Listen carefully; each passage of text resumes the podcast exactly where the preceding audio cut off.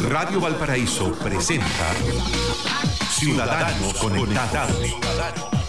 El programa que lo deja al día en todo el mundo de la tecnología y las comunicaciones. Conduce el abogado Pedro Huichalaf Roa, ex subsecretario de Telecomunicaciones del Gobierno de Chile.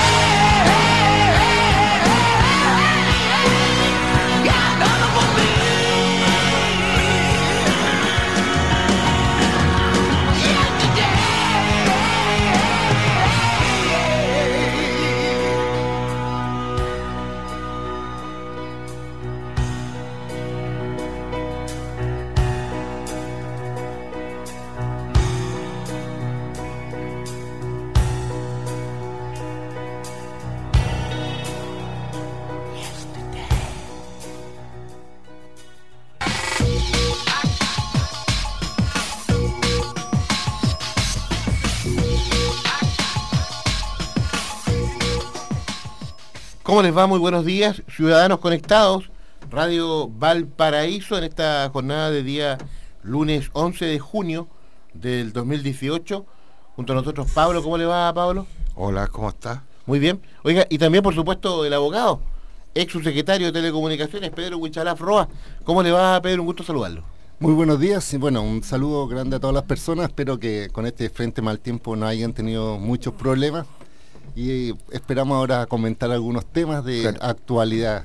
Pedro, yo le quiero hacer una pregunta porque hace muy poquito, este fin de semana, eh, salió en las noticias, se reventó la información ya de este ciberataque que recibió un banco que existe en Chile, que lleva el nombre de nuestro país, que es el Banco Chile, ya y a través de los medios de comunicación se está dando a conocer que fue un robo hormiga muy parecido a lo que pasó en México, ya, pero se habla de una cifra que para muchos, los que han estado leyendo las noticias, es bastante irrisoria porque se habla de 10 millones de dólares. Y supuestamente este ataque, eh, desde varios lugares, eh, uno empieza a recaudar la información y es mayor a esa cifra y estaría cercana casi a los 100 millones de dólares, lo que estaría siendo afectado al banco, pero no los clientes. Sí, bueno, mire, en primer lugar hay que mm, hacer un poco de historia, porque hace una semana atrás eh, hubo el primer indicio de que había algo de problema fue cuando el Banco de Chile eh, tomó la decisión de que en sus sucursales eh, reales, es decir, de las que están en, la calle, en la oficina, aquella que la persona va al banco a hacer transacciones, durante toda la mañana, durante un día, paralizó sus operaciones y en definitiva las cerró para las operaciones normales. Eh, y el banco decía, bueno, se pueden hacer transacciones online, pero en presencial esas oficinas están cerradas. Entonces, a muchos nos llamó la atención cómo eh, se llega a esa decisión de un momento a otro. Y además eh, porque en definitiva el banco yo siento y hay que yo soy súper responsable pero el Banco de Chile ha sido bastante negligente en la forma en que ha transparentado esta información. Porque en primer lugar hizo este cierre de sucursales eh, pero no informó absolutamente nada con posterioridad al transcurso de las horas solo hizo una pequeña declaración mencionando de que por motivos de seguridad ellos estaban haciendo ese sistema de, precaución, que eh, no había ninguna afectación a los clientes que hacían las operaciones en línea, pero eh, que esto era producto de una medida para evitar eh, lo que ellos denominaban una brecha de seguridad. Eso fue su único concepto críptico, por decirlo así, en el mensaje. Posteriormente pasaron los, tiempos, los días eh, ellos no informaron nada respecto a que si en definitiva habían habido algún tema de seguridad o de hackeo o de, pérdidas de recursos. Eh, mencionaron sí que los clientes no han tenido ningún problema. Y eh, pasaron este, un par de semanas y se citó a la super, porque también se les preguntaba a la superintendencia de valores y seguros y de los bancos que informara como, como órgano regulador qué es lo que había pasado se le invitó a la comisión en el Senado y en la Cámara de Diputados para que hablaran, eh, especialmente en la comisión del Senado. Y ahí salió una noticia bien relevante porque decían que los parlamentarios eh, recriminaron un poco a la superintendencia porque la superintendencia, su primera reacción fue decir, mira, el banco no, nos dijo que había algún eh, problema de gran envergadura y por tanto nosotros no pedimos mayores explicaciones. Es decir, una superintendencia que está como, como obligación eh, a verificar los protocolos, la seguridad y ver el funcionamiento de los bancos, simplemente decía, bueno, si el Banco de Chile nos informó que no era para, para qué preocuparnos, entonces no estamos haciendo nada. la y por tanto la reacción de los parlamentarios, que me parece muy relevante, fue exigirle mucha más información, porque en definitiva, eh, por atrás, es decir, los rumores de que esto pudiera haber sido un poquito más grave.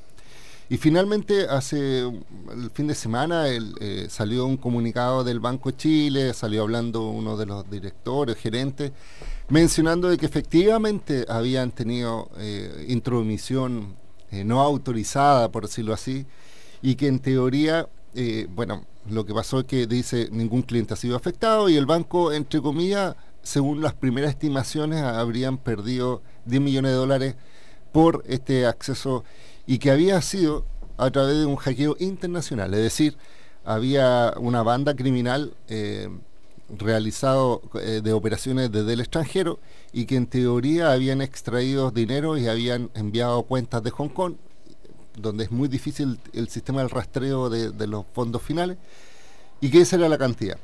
Pero personalmente yo siento, y de hecho fue una de las primeras reacciones que yo tuve eh, al mirar esta información, fue decir, mira, ojo, acá está pasando algo grave porque yo lo cruzo un poco con los estándares internacionales, eh, por decirlo así. Es decir, eh, por ejemplo, hace un tiempo atrás hay que recordar, en España, en Telefónica principalmente y otras organizaciones de Europa, apareció un virus que encriptaba archivos y pedía un rescate por esos archivos, no sé si lo recuerdan en el sentido de que había un virus que infectaba determinado sistema y decía, bueno, si quiere eh, liberar eh, sus recursos. Como un secuestro, sí. era un secuestro virtual, deposite una cantidad de Bitcoin a tal cuenta. Pero, ¿por qué me, eh, yo le digo que es similar? Porque uno de los eh, yo escuché al, encargado de seguridad de España, estamos hablando de, un, tipo que había sido hacker y que hoy día está contratado por España, que es el principal artífice de la seguridad eh, de Telefónica, mencionaba que como primera medida para evitar cómo se replicara este virus, eh, porque esto es un virus que, que, afecta dentro de la red y, y, cada vez que se prenden los computadores, se conectan estos computadores y afecta el virus, su primera medida de seguridad siempre es apagar los computadores hasta que no se hayan eh, limpiado la red interna, por decirlo así. Entonces, eh, eh, viendo ese, ese protocolo, y ellos decían que esto es una medida de seguridad, pero es porque efectivamente hay un virus, cuando en el banco he pagado de computadores, automáticamente yo dije, acá debe ser un virus que está afectando. Y no como las primeras observaciones que decían que había sido un sistema operativo, que estaban cambiando, en este caso, los sistemas del computador, cosa que, no era efectivamente cierto. De hecho, yo lo escribí en LinkedIn, eh, esto, y varias personas que trabajan en área de seguridad un poco me, se molestaron conmigo porque me decían, oye, ¿cómo tan mal hablado en el sentido de, de, no esperar una información oficial para poder ya proyectar de que esto puede haber sido un hackeo, cuando nosotros creemos que simplemente un cambio de sistema operativo que falló. Eh, bueno, ¿qué es lo que me dio la razón? Los hechos. Porque si uno ve esta situación y lo extrapola también lo que ocurrió en México, en México ocurrió que seis bancos fueron afectados con, este, con un sistema de hackeo internacional, con un sistema muy similar que es lo que yo creo que está pasando acá en Chile, que es un virus que eh, infecta la red interna eh, hay que pensar de que esto no es de un día para otro, es decir, no es que los hackers de un momento a otro se meten a, los sistemas computacionales de los bancos. Esto es un trabajo súper de largo tiempo, es decir, debe haber sido de a poco que haya empezado a infectar, se coloca un, virus, un troyano que, que, se reside en la memoria y que en definitiva no, no se activa hasta que lo activan remotamente. Y lo que él hacía, este sistema, y yo lo vi en un sistema muy gráfico, es que cada vez que los clientes hacían transacciones, este virus acompañaba la transacción y cada vez que se validaban los pasos en los bancos, desde un banco emisor hasta un banco receptor, el virus hacía una duplicación de solicitud de, de dinero. Es decir, si una persona transfería de un banco a otro, este virus eh, validaba la transacción y al mismo tiempo pedía un duplicado de esa cantidad y desviaba esa cantidad de fondos hacia otro lado. Entonces, ¿qué es lo que ocurre? La persona, el cliente, no se daba cuenta de nada porque en definitiva él pedía un cambio de dinero y lo recibía. No, había problema. Y, él no tenía ningún problema. Pero desde el banco emisor, en vez de llegar al receptor, desde el emisor le sacaban ese dinero y lo trasladaban a otra cuenta. Entonces, ¿quién era afectado? El banco emisor. Es decir, a él le sacaban dos veces la cantidad de dinero. Una iba a un cliente real y el banco receptor lo recibía y por tanto el cliente no tenía problema, pero otro dinero se iba a otra cuenta distinta. Entonces, efectivamente los clientes no son afectados, porque no es que le estén sacando dinero a las cuentas de los clientes, pero sí a los fondos que tiene en este caso el banco, en este caso sería el Banco de Chile, y es por eso que yo creo que los 10, millones de dólares que mencionan eh, para este tipo de envergadura y este tipo de sistema eh, eh, creo que debe ser mayor y en definitiva esto ha generado varias consecuencias a nivel político y además de, a nivel de ámbito del Ejecutivo. Estamos con Pedro Huichalaf Roja acá en Ciudadanos Conectados, Radio Valparaíso. Pedro, este es un tema ultra delicado. Mm. ¿Qué pasa con, con, los clientes? Porque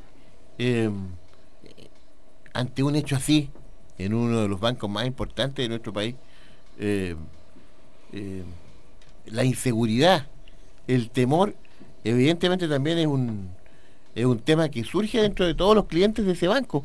Eh, eh, es, tan, es tan probable que de aquí en adelante haya absoluta seguridad, Pedro.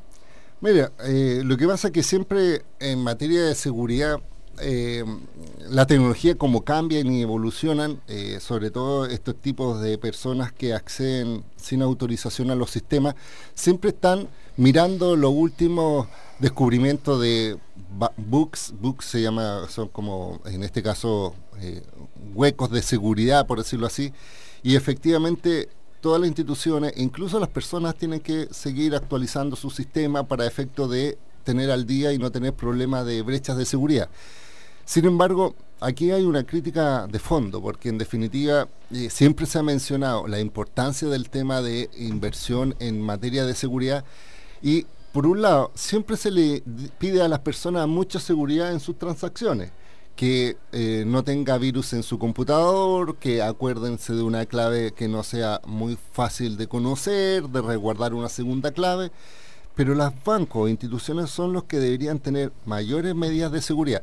Y, una, y un detalle, eh, en este caso afectó eh, a un banco que hay que recordar, o sea, los bancos aquí en Chile tienen una cantidad de utilidades o sea, millonarias, o sea, son las instituciones que más ingresos generan al año y ellos destinan todavía creo muy pocos recursos para medidas de seguridad. Y de hecho hay una estadística eh, como una escala, porque dice cada 10 dólares que invierten en seguridad en los bancos, hay 100 dólares que los hackers invierten en vulnerar esa seguridad.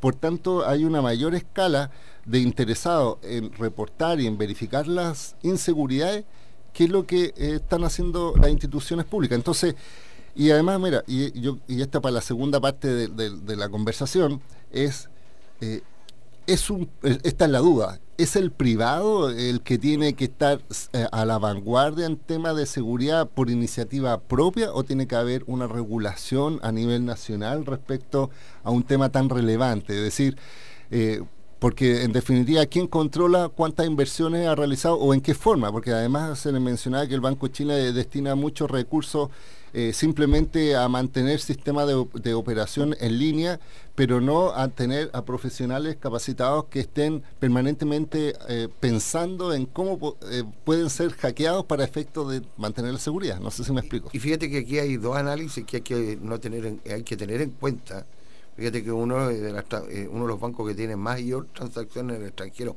por los propios chilenos con tarjetas de crédito es el Banco Chile. Y después, en el Ciber, estos tres días de Cyber Day que hubo ah, en el mes pasado, el Banco Chile que se llevó la mayor cantidad de transacciones a través de Internet. ¿Cómo el banco no va a apostar a tener una mejor seguridad? Sí, mira, y efectivamente, como yo te estaba mencionando, eh, lo importante de esto es que las instituciones eh, privadas tienen que estar relacionadas con las instituciones públicas porque los sistemas son similares. Entonces, si se afecta a un banco, a un privado, que supuestamente debe tener las mejores medidas de seguridad, también está ah, abiertamente expuesto los sistemas de seguridad de las instituciones públicas. Y entonces la duda es cómo funciona el Estado, cómo en definitiva eh, se, eh, imagínate, el Estado tiene que tener fondos públicos. Y solo como un dato en lo que yo decía, el Banco del Estado, o sea, el Banco de Chile, obtuvo el año 2017 eh, una ganancia de 576 eh, mil millones de, pesos en ganancia, entonces uno dice, bueno, sí, no, y además ellos decían, no, son solo 10 millones de dólares y nosotros tenemos provisiones de dinero para efectos de, seguro y cosas por el estilo, pero uno dice, eh, eh, ¿Es realmente de millones de dólares? E independiente a eso, eh, ¿cuál es su seguridad para que en, definitiva sucedan estas cosas? Oiga, perdón, ¿cuál es la ganancia del año? 576 mil millones de pesos. De pesos. Sí. Es decir, y de hecho tuvieron una ganancia de 4% más que el año 2016, donde ya habían tenido ganancia. Entonces, todos los años tienen ganancia y, aumentan. Telémono con un banco. que no se llame Banco Tal Casillo, por favor. Oiga, oiga. Mira que ese, ese sí que lo hackearon. Sí. Botini, el dueño del Banco Santander, dijo que el mejor negocio en Chile es instalarse con un banco. Te rinde utilidades sobre el 60%. Muy bien, oiga, Pedro, bien delicado. ¿ah? Sí, y de ahí le quiero plantear porque fíjense que hay una comisión de defensa, ya que el tema de esto de la ciberseguridad lo ha llevado a hablar en la Comisión de Defensa un día también el gobierno, ¿ya? y se ha creado y se está dando a conocer que octubre sería el mes de la ciberseguridad.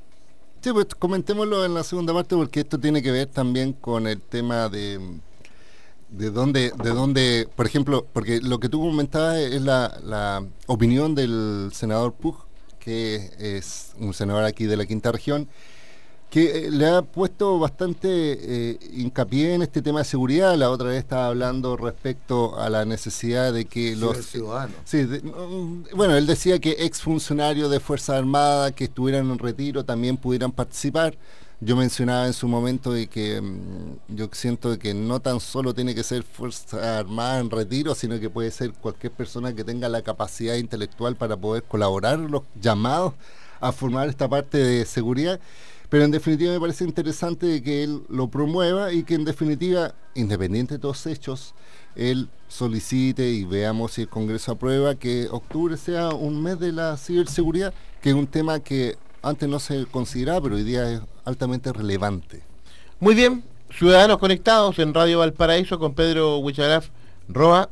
Volvemos muy luego junto a ustedes. Radio Valparaíso está presentando Ciudadanos Conectados. Conduce el abogado Pedro Huichalaf Roa, ex subsecretario de Telecomunicaciones del Gobierno de Chile.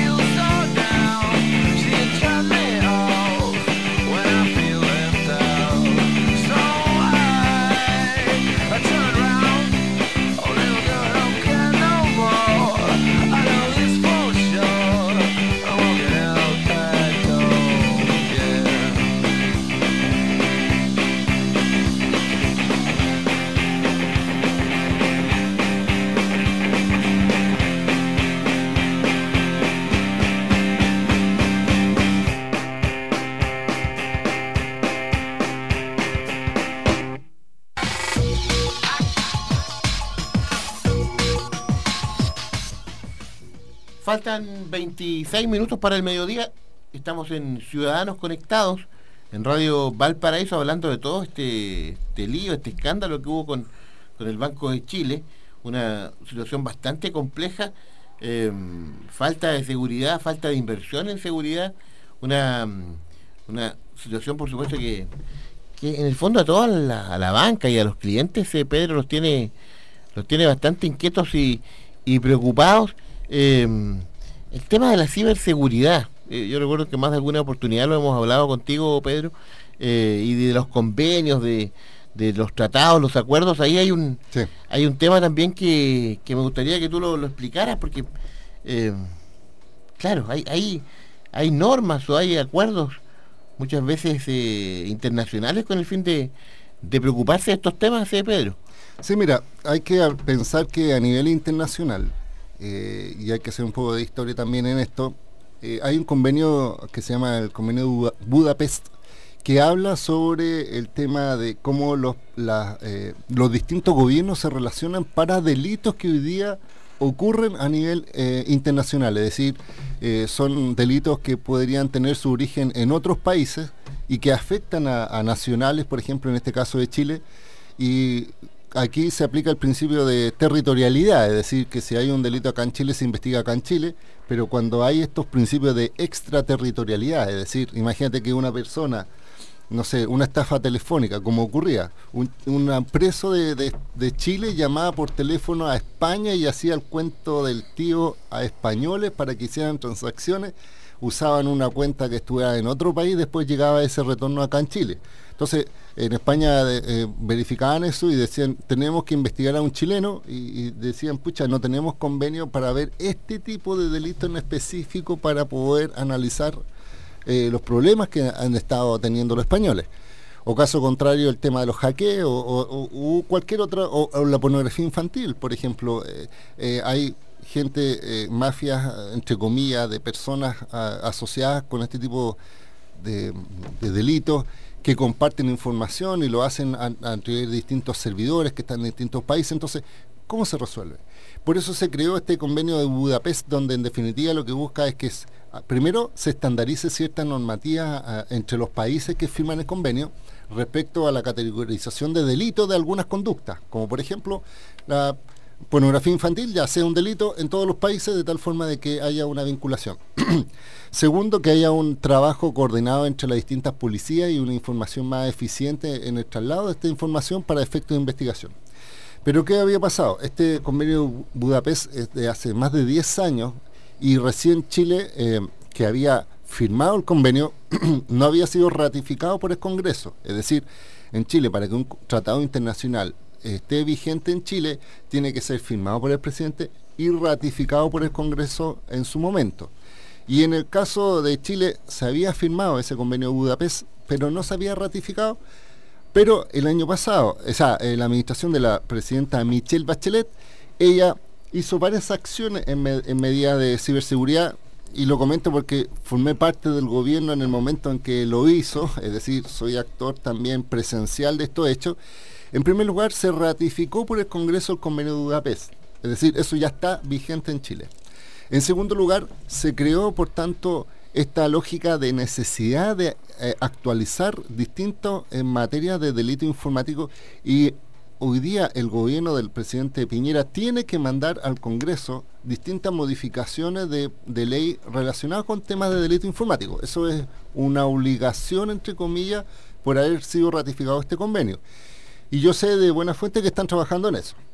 Pero paralelamente se creó, y esto es lo novedoso del punto de vista institucional, se creó un comité de ciberseguridad, un comité de ministros, es decir, la presidenta estableció esta institución que hoy día está vigente, donde se creó distintos ministerios, donde está el Ministerio del Interior, el Ministerio de Defensa, está de Transporte y Telecomunicaciones, está Economía y otros más que, tienen que en principio reunirse cada cierto tiempo y discuten medidas sobre temas de ciberseguridad a nivel nacional.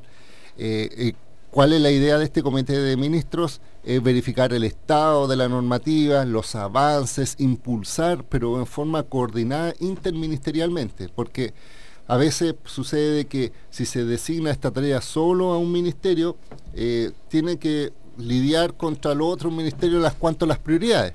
En cambio, si un comité de ministros, ya la prioridad es más importante porque está asumida por varios ministerios. Eso es lo relevante. ¿Y eh, qué pasó?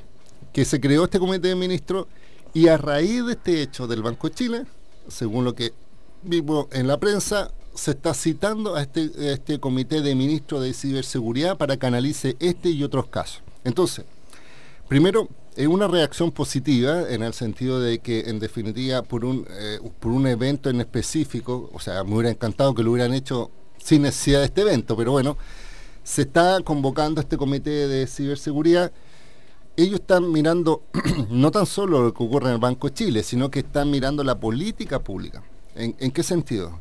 Cuando formé parte de este comité de ciberseguridad, cuando se creó, se creó un plan de, ciberseguridad, uno de los temas relevantes como política pública fue lo de la, denominada infraestructura crítica de la información. ¿Eso qué quiere decir? Quiere decir que es deber del Estado establecer cierta eh, infraestructura que puede ser física o digital, es decir, puede ser algún, ah, algún data center, por ejemplo, estratégico que reúna mucha información del sistema bancario, por ejemplo, puede ser un data center del Ministerio de Interior que resguarda toda la información, por ejemplo, o de defensa eh, del Estado.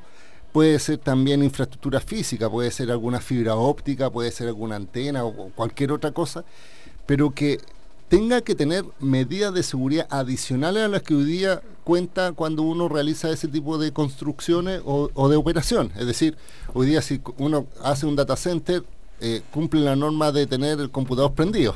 Lo que hace este comité de ciberseguridad es decirle, mira, ese, computador como es tan relevante, tiene que tener medidas de seguridad, eh, cortafuego, personal eh, autorizado, etcétera, etcétera.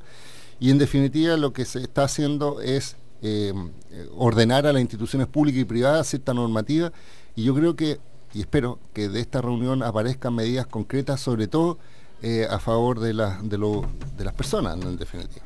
Oiga, eh, Pedro, vamos a ver una, una pausa eh, pero a la vuelta queremos hablar de un sí, de un seminario, de un evento importante que hay hoy sobre las tecnologías y las TIC. Este Preguntarle si cómo, se puede seguir esto en la tarde va a ser muy importante, donde justamente participa también Pedro Huichalaf.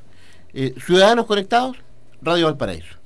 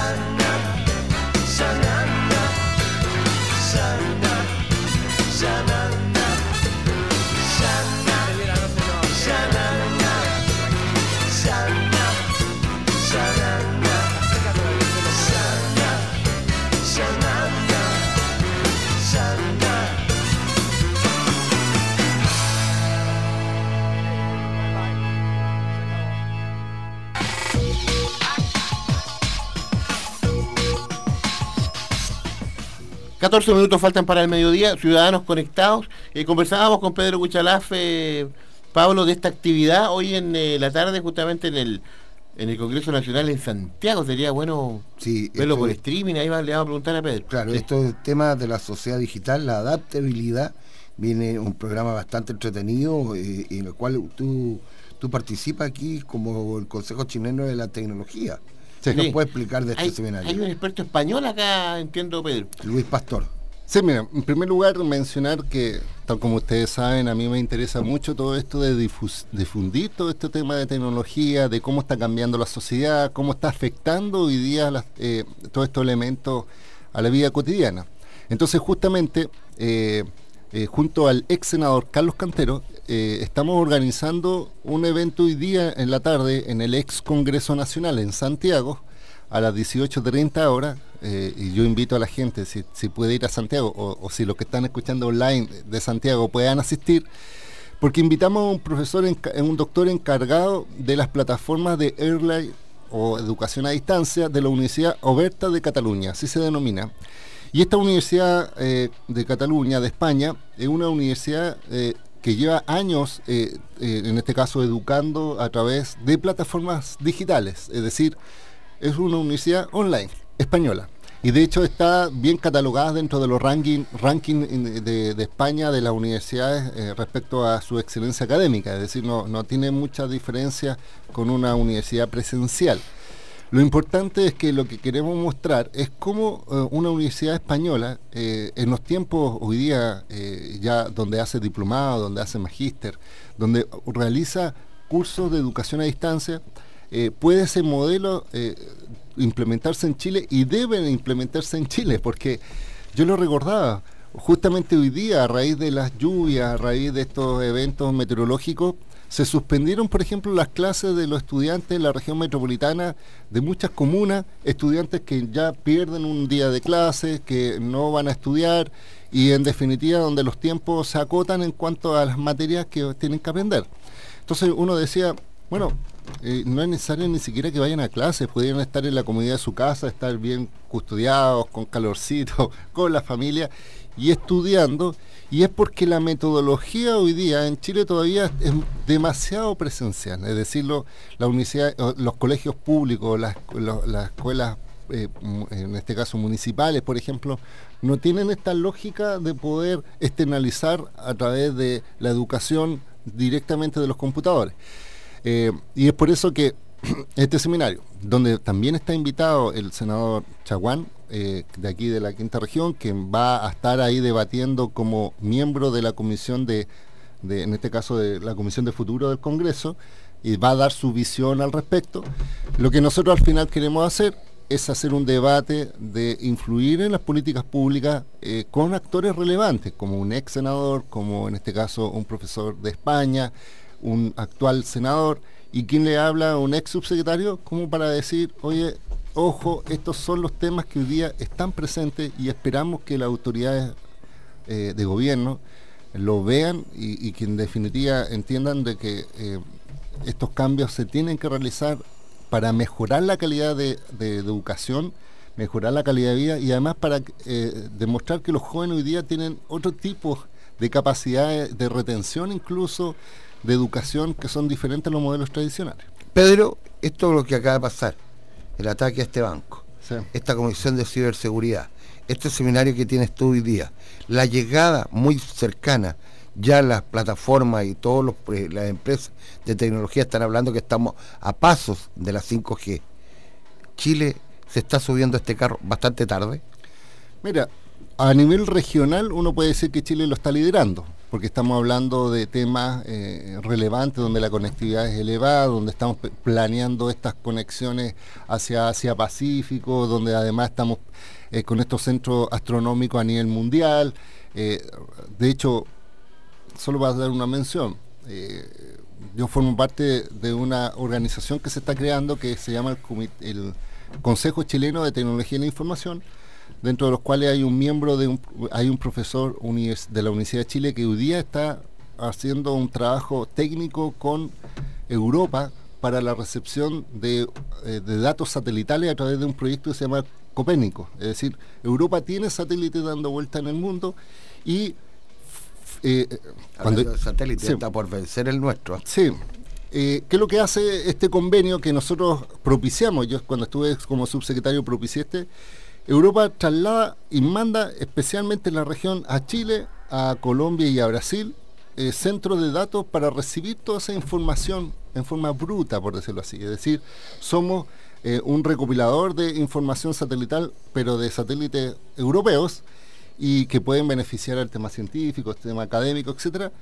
Y eh, la Universidad de Chile está realizando estas gestiones de procesamiento de esta información. Pero, insisto, eh, esto requiere eh, mayor compromiso de las autoridades, requiere que nosotros estemos presentes y, en definitiva, que Chile asuma liderazgo en este sentido. Es decir, que la región seamos no tan solo los primeros en tener la tecnología 5G, por ejemplo, sino cómo se va a utilizar esa tecnología 5G en las personas.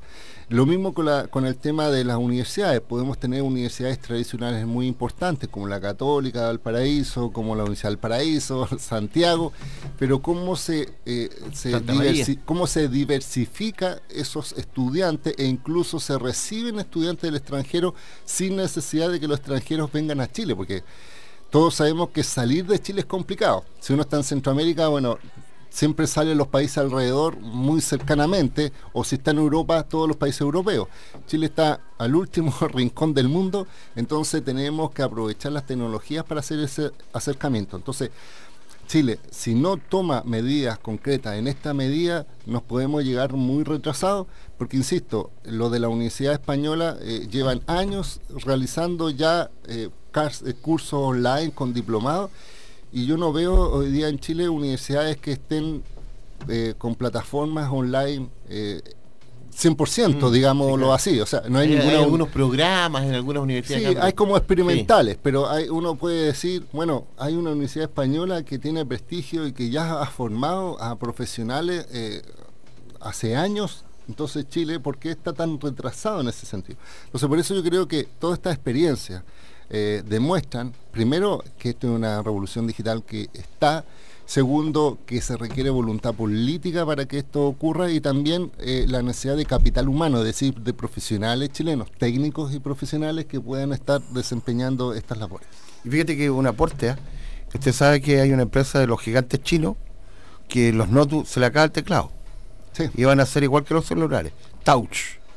O con proyección, incluso. Y con proyección, mm. sí que hemos visto por ahí que puede usar hasta un par de lápices transformándolo en computador.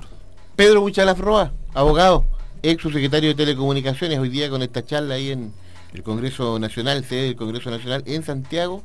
Y estaremos también atentos sobre todo lo que se comente allí. Gracias, eh, Pedro, por acompañarnos en Ciudadanos Conectados. ¿eh? Gracias a usted y recuerden, eh, para escuchar estos podcasts, radio.huichalas.cl, en la página huichalas.cl o Twitter huichalaf y en Facebook Pedro Wichla. Nada más. Hasta pronto, Pedro, que esté muy bien. Hasta luego. Seis minutos faltan para el mediodía. Los dejamos hasta acá con Ciudadanos Conectados. Siga en sintonía de Radio Valparaíso. Ya viene Telmo Aguilar con Dimensión Latinoamericana. El próximo lunes, 11 de la mañana, otros Ciudadanos Conectados en Radio Valparaíso. Gracias, Rolando Pérez, en la sala de control. Chao, Pablo. Chao, nos vemos el próximo lunes. Radio Valparaíso presentó Ciudadanos, Conectados, el programa que lo deja al día en todo el mundo de la tecnología y las comunicaciones. Conduce el abogado Pedro Huichalaf Roa, ex subsecretario de Telecomunicaciones del Gobierno de Chile.